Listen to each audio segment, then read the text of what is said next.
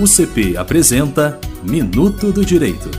Olá, ouvintes! Nesta coluna, nós, alunos e professores do curso de Direito da UCP, vamos tratar de assuntos interessantes e esclarecer dúvidas no campo do direito. O assunto do momento é o meio ambiente. A questão da sustentabilidade como uma das formas de preservação do meio ambiente surgiu em nosso ordenamento jurídico com a Lei 6.938 do ano de 1981, que, em função da instituição da Política Nacional de Meio Ambiente, criou o Sistema Nacional de Meio Ambiente, objetivando gerar ferramentas de formulação e implementação para contribuições e construção das políticas públicas ambientais, surgindo também o Conselho Nacional de Meio Ambiente, responsável pela relação entre o poder público e a sociedade como um todo, fazendo com que haja uma participação da população com representação de todos os setores da sociedade e da atividade econômica a fim de debaterem os problemas e criarem propostas de políticas públicas ambientais.